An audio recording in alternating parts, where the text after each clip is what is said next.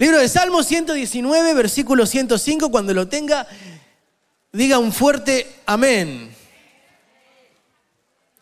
Dice así, lámpara es a mis pies tu palabra y lumbrera a mi camino. La nueva versión internacional dice, tu palabra es una lámpara a mis pies, es una luz en mi sendero. ¿Cuántos lo creen? Cierra tus ojos ahí donde estás. Espíritu Santo, gracias. Gracias por estar acá. Gracias por redarguir nuestras almas, por permitirnos sentar en tu presencia. Gracias por la victoria de nuestra pastora, porque solamente el principio de muchas cosas que vendrán.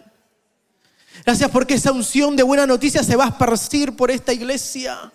Y gente que ha estado esperando escuchar esas palabras, empezarán a escucharlos. Gracias Espíritu Santo por traernos a esta cita para contigo. Habla a tu pueblo. En el nombre de Jesús. Amén y amén. Tomen sus asientos.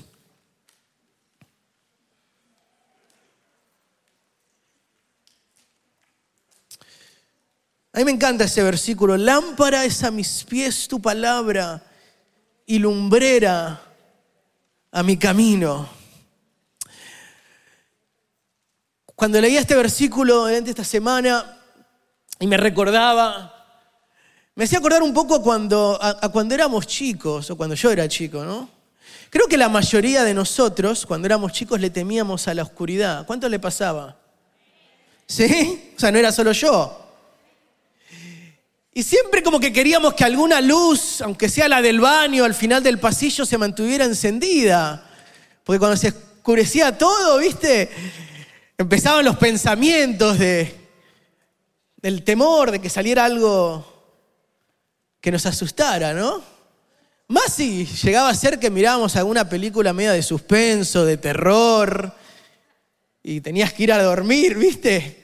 Ibas apagando las luces mirando para los lados, recitando el Salmo 91, aunque el que habita el abrigo del Altísimo. Ay, ¿por qué miré esa película? Y cuando somos grandes, a lo mejor ya no tenemos tanto miedo a la oscuridad. O mejor dicho, antes de decir grande, adulto, porque grande es solo de panza. Cuando somos adultos, ya no le tenemos tanto miedo a la oscuridad, pero empezamos a descubrir que esa oscuridad a lo mejor sí nos sigue dando miedo, pero desde otra perspectiva. A lo mejor ya no es la oscuridad de la luz apagada, sino que se transforma en otro tipo de oscuridad. Y mientras yo estaba orando en esta semana profundamente, y le estaba pidiendo al Señor que intercediera en un asunto en particular y estaba orando. Sentí tan clarito que el Señor puso en mi corazón, trust me in the darkness. Confía en mí en la oscuridad. Pero lo sentí en inglés. ¿Cuántos saben que a veces Dios te habla de distintas maneras? ¿Eh? Así que pero así, tan clarito, yo orando en español y el Señor me hizo sentir así. Trust me in the darkness. Y me, me, sacudió porque no esperaba esa respuesta de Dios. Así que yo titulé este mensaje en la oscuridad. ¿Cuántos están preparados? En la oscuridad. ¿Cuántos han pasado por oscuridades en su vida? ¿Cuántos siguen atravesando oscuridades en su vida? Y a veces esa oscuridad nos trae algunos temores. Y el primer punto que quiero hablar hoy es la oscuridad del futuro. Pastor Pablo hablaba acerca de que el, mundo hoy en día no trae muy buenas noticias. Y las noticias que se escuchan no son nada alentadoras. Entonces en la oscuridad del futuro, del que por venir, es una de las cosas que más nos asustan. Cuando no ves nada. Mire lo que dice el libro de Job, capítulo 30, versículo 26. Y yo creo que muchos podrán decir, este versículo es mío. Mire lo que dice Job. Cuando esperaba yo el bien, entonces vino el mal. Y cuando esperaba luz, vino la oscuridad. ¿A cuánto le ha pasado eso? Como que oran y siento que todo va a estar bendecido y de repente, ¡pum! La rueda del auto pinchada. El auto que no enciende. Algo que se rompe. Dios me va a bendecir y en vez de parecer que te cae dinero extra en el banco, algo se rompe con lo que no contabas. Una cuenta que vos no esperabas tener que cubrir. ¿Y a cuánto le cuesta ese, esa oscuridad donde parecieran que entraron y hace rato que no salen? Esas oscuridades que te paralizan. Y lamentablemente el temor del futuro a muchos los has tenido paralizados. Y por culpa de eso dejaron de soñar, de planificar, pero sobre todas las cosas dejaron de creer. De que Dios, que tiene el poder para hacer, todavía no lo hace y todavía me pregunto si llega a ser que lo va a hacer, que lo va a cumplir. Y esa oscuridad se hace cada vez más larga y no vemos la luz al final de ese túnel. Creo que cuando enfrentamos la vida y las cosas empiezan a salirse de control, ¿cómo es nuestra reacción delante de Dios? O sea, ¿cómo enfrentamos la vida cuando las cosas no se dan como nosotros esperamos? Cuando una noticia inesperada empieza a golpear nuestra puerta y no tenemos la paz para poder atenderla. ¿Cómo nos enfrentamos delante de Dios cuando nos despiden de un trabajo o cuando el trabajo que venía seguido ya no empieza a llegar con tanta frecuencia como los biles, como las cuentas? ¿Cómo nos enfrentamos delante de la presencia de Dios cuando de repente nos enteramos que una enfermedad inesperada nos toca o toca a uno de los nuestros, o una muerte inesperada en la familia. ¿Cuál es nuestra relación con Dios cuando esas cosas surgen? Porque lamentablemente suceden. Nadie planifica para una enfermedad o una muerte en la familia. Nadie planifica para una mala noticia. Nadie se casa esperando un divorcio. Se casan o nos casamos todos enamorados y cuando te das cuenta que las cosas en el matrimonio se empezaron a salir del control, ¿cómo nos enfrentamos a Dios? Nadie entra en una relación esperando que le rompan el corazón. A lo mejor no alcanzaste a casarte, pero pensaste y sentiste, este es el indicado, esta es la indicada. Ayer hablaba con un amigo mío que se había desaparecido por un par de meses y le escribí y le digo, ¿qué, estás haciendo? No, no sé nada de vos, ¿qué pasó? Y me dice, que tengo novia. Ah, con razón. Alguien más tiene tu tiempo, le digo yo. Entonces él estaba contento, me mandó fotos. No, esto fue hace un par de meses. Y ayer, durante el trabajo, él me llama al mediodía. Yo digo, para que este me llame al mediodía, algo anda mal. O sea, me llama como la tarde o me escribe después, necesito hablar con vos. Entonces me dice, estoy viajando a Sabaton Rouge, tengo tiempo, ¿podés hablar? Le digo, dame, termino de trabajar y te llamo. Y hacemos los dos el tráfico y la hablada. Viste que Houston vos empezás a manejar, no sabes cuándo terminás, o sea que tenés tiempo de hablar. A lo mejor de él, de acá a Baton Rouge, llega antes que yo de, de Spring a mi casa, ¿viste? Y mientras hablaba con él, le digo, ¿y entonces qué? ¿Vas a, vas a ver a tu familia y llevas a, la indicada ahí? Y me dice, de eso te quería hablar. Ah, dije yo. Y me dice, me pidió que nos tomáramos un tiempo. Y no sé qué hacer. Nadie entra en una relación esperando escuchar esas palabras. Nadie entra en un ministerio queriendo servir a Dios con todas las ganas. O abre una empresa sin sentir que va a triunfar, que Dios va a estar de su lado y que no importa con qué te enfrentes, Dios va a hacer algo para que triunfemos. Y a veces decimos, Señor, pero ¿qué pasó? ¿Te dormiste? ¿Dónde estabas? ¿Por qué permitiste que entrara en esta relación solamente para que me rompieran el corazón? Mi pobre amigo estaba entre los dos lados ¿Qué hago? ¿La espero por si cambia de opinión? Y le digo, ¿y qué te dijo el Espíritu Santo? ¿Hablaste con él? Porque a lo mejor es mejor ahora, en el comienzo de la relación, que después de tres años de casados. Que después de ocho meses, cuando ya empezaste a fantasear de lo que sería tu vida, mejor cortarlo desde ahora. Y le dije, la respuesta del no de Dios sigue siendo una respuesta. Pero en medio de esa oscuridad, en medio del corazón dolido, en medio del qué dirán, porque ahora está llegando a Baton Rouge y toda la familia le va a preguntar, ¿y dónde está la fulana? ¿Y qué va a decir él? Ay, si supiera dónde está. Y es difícil cuando te preguntan por algo y vos sabés que se te fue del control. ¿Cómo enfrentamos nuestra relación con Dios en esos momentos? Cuando pareciera que la oscuridad tomó control de nuestro caminar y no podemos ver esa luz. Es ahí donde solamente nos queda agarrarnos de sus promesas. Mira lo que dice Salmo 23, 4. Aunque ande en valle de sombra de muerte, no temeré mal alguno, porque tú estarás conmigo. Tu vara y tu callado me infundirán aliento. Entonces, en medio de esa oscuridad, en medio de la incertidumbre del futuro, de lo que va a pasar, en medio de ese fracaso que pareciera que no teníamos manera de controlarlo y sucedió, o en medio de esas fallas nuestras, donde nosotros mismos causamos entrar en esa oscuridad. Nos queda creer en su palabra. Lámpara, esa es mis pies tu palabra. En medio de esa oscuridad, la promesa de Dios abrirá una luz en tu sendero.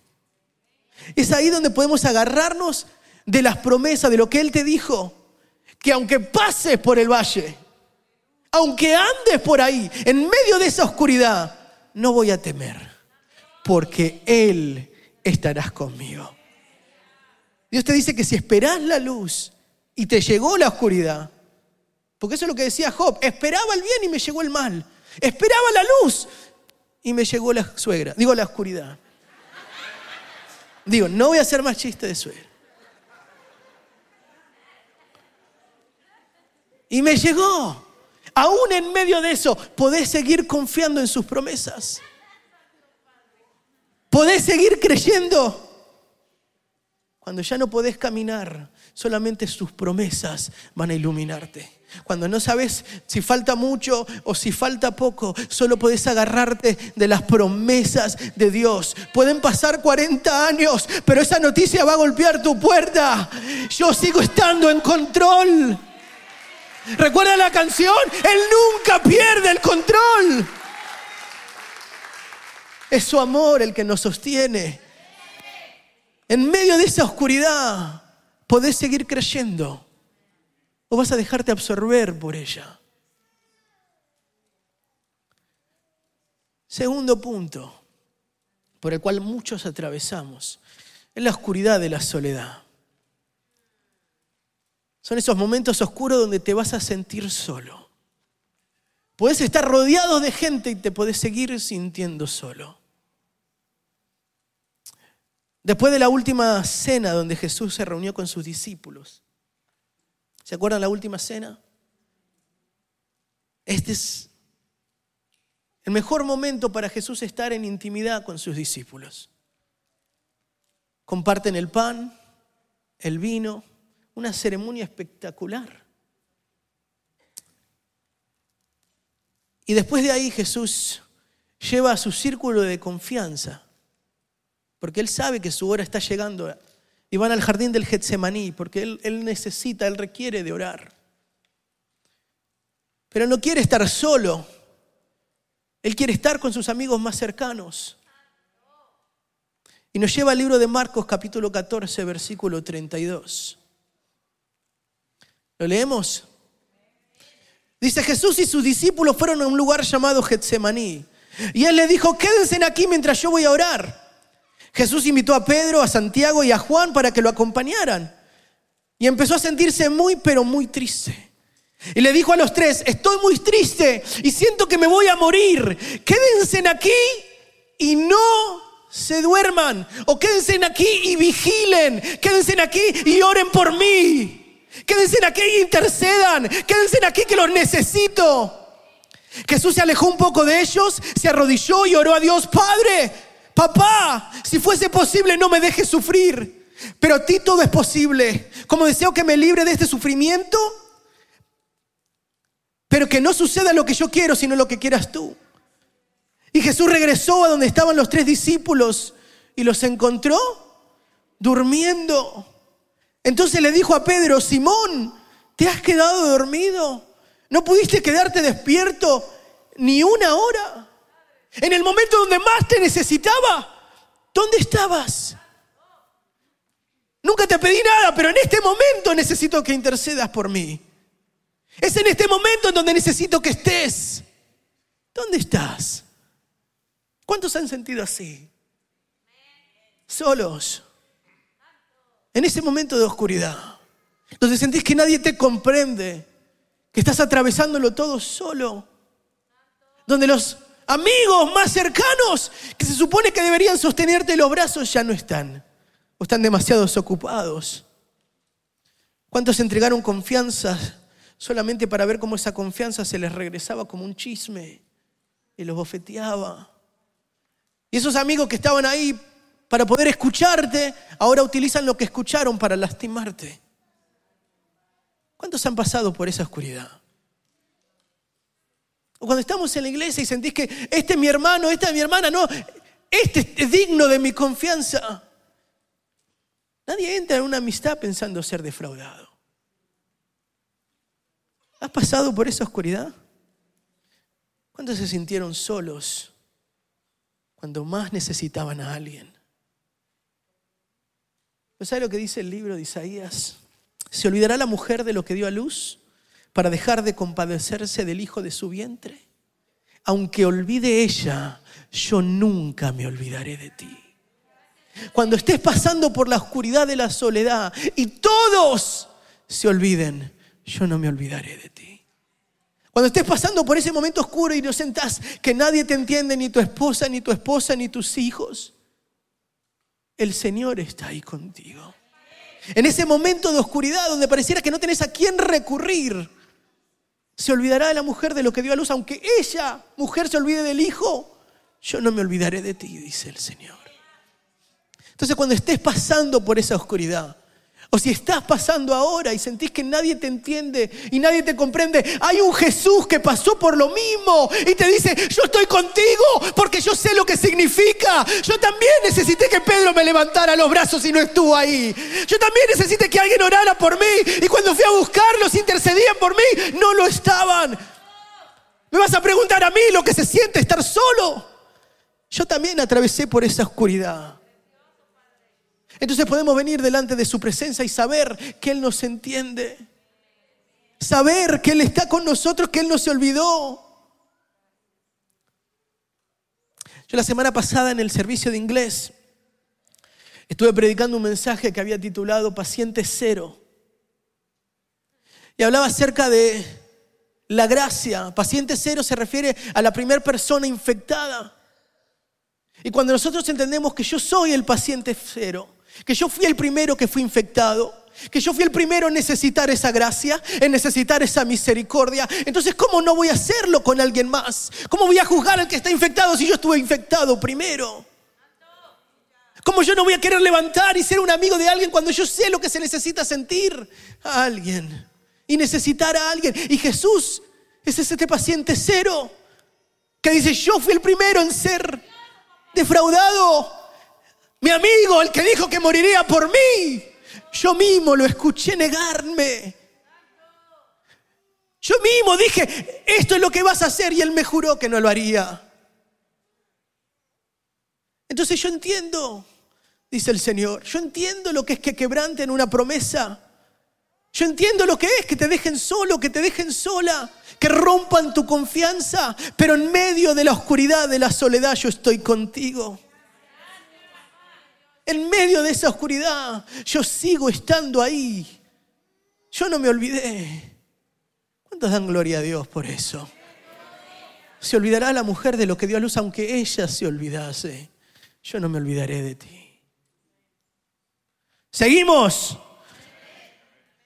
Punto número tres. Es la oscuridad de la intimidad. Libro de Éxodo, capítulo 20, versículo 18.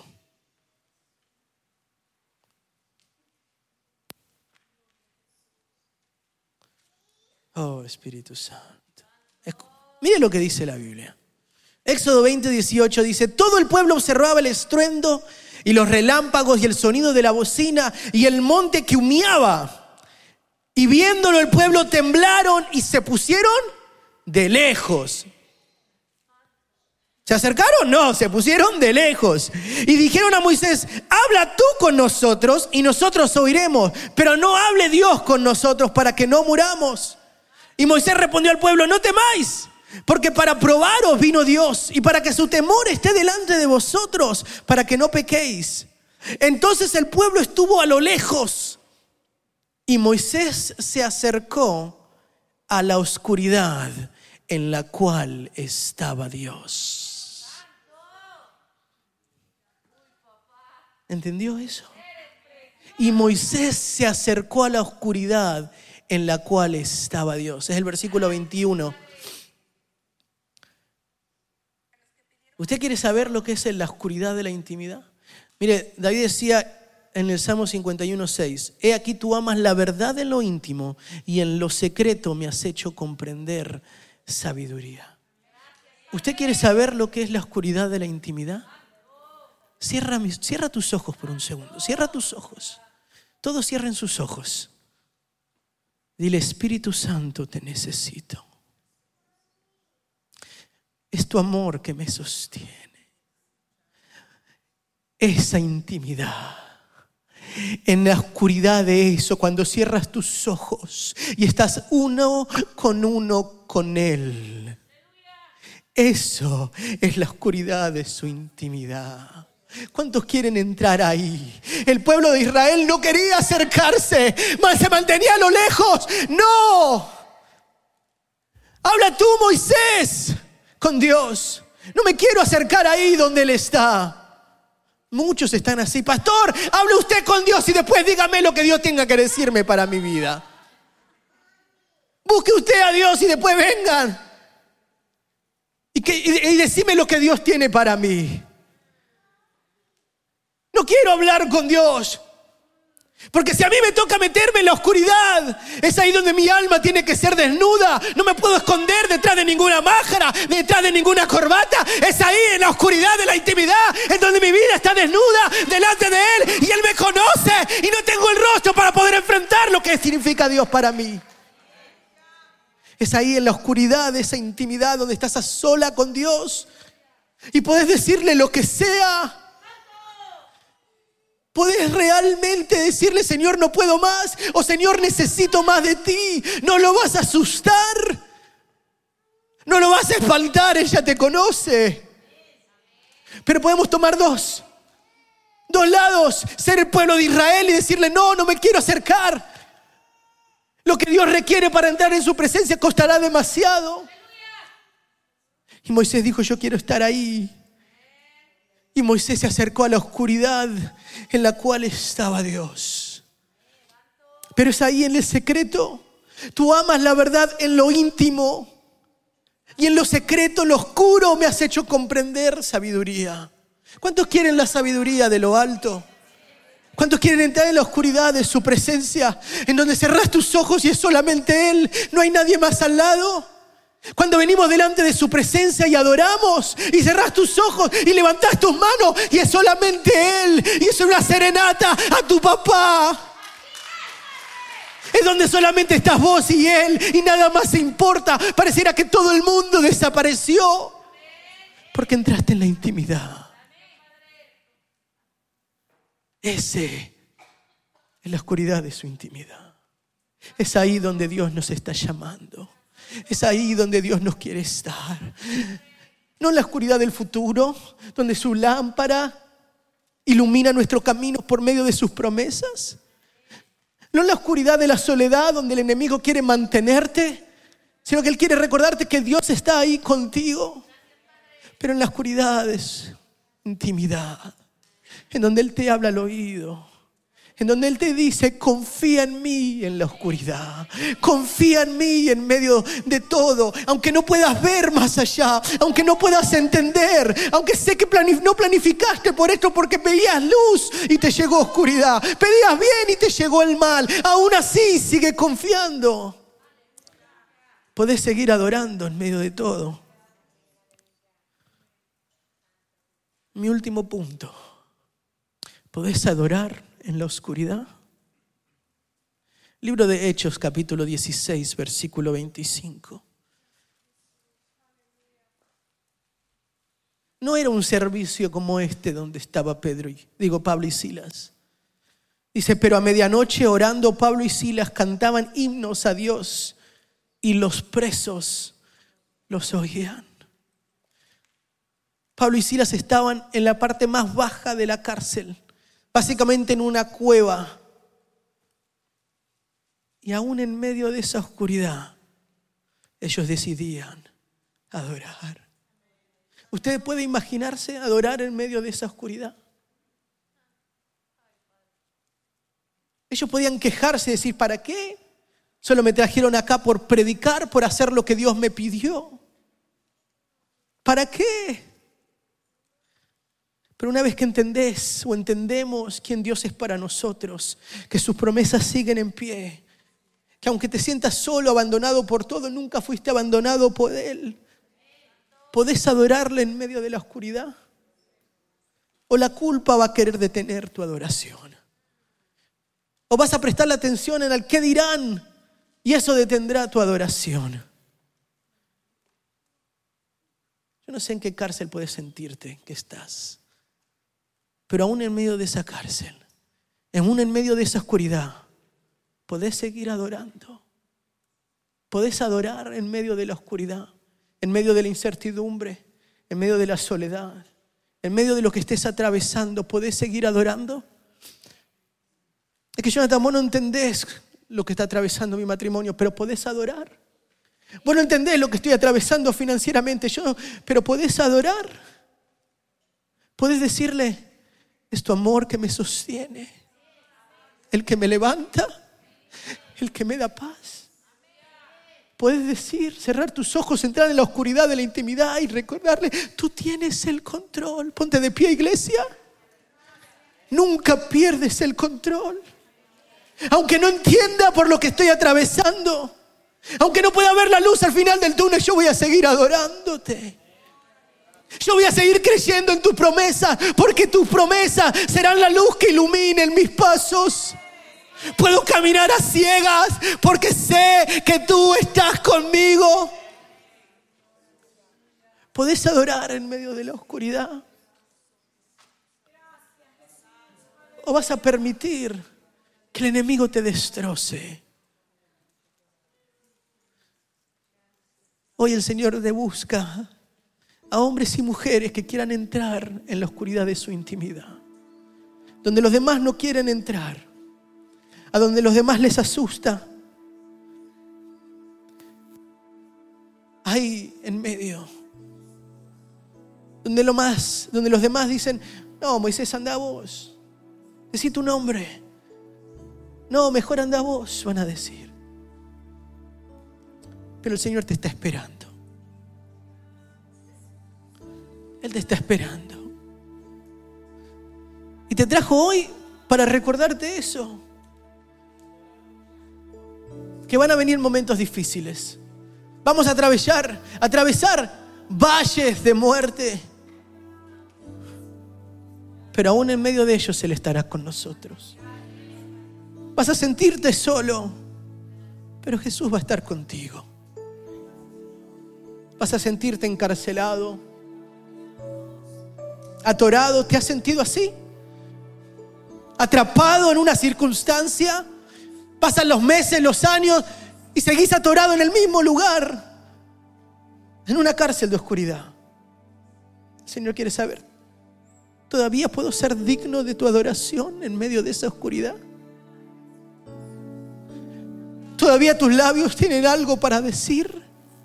¿Puedes creer que yo sigo estando en control? ¿Puedes seguir creyendo en medio de la oscuridad?